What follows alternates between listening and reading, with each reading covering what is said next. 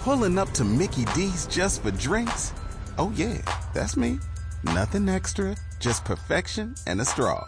Coming in hot for the coldest cups on the block. Because there are drinks. Then there are drinks from McDonald's. Mix things up with any size lemonade or sweet tea for $1.49. Perfect with our classic fries. Price and participation may vary, cannot be combined with any other offer. Ba da ba ba ba.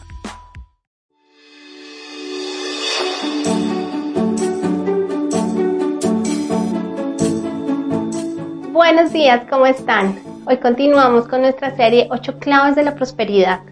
Son principios que encontramos en la Biblia acerca de nuestra área financiera.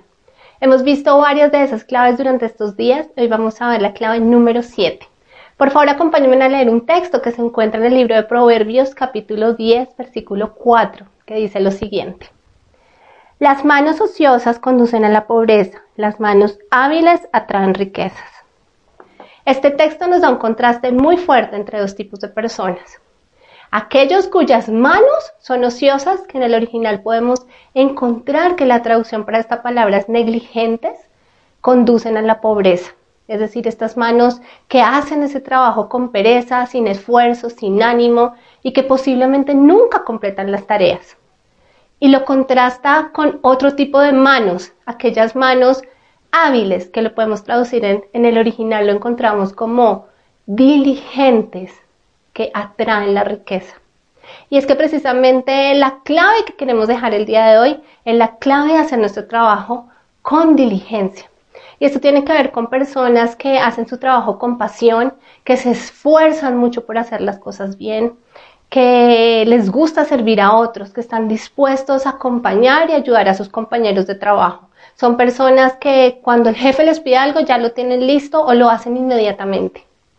Y es que precisamente este proverbio nos quiere animar a que siempre hagamos nuestro trabajo diligentemente.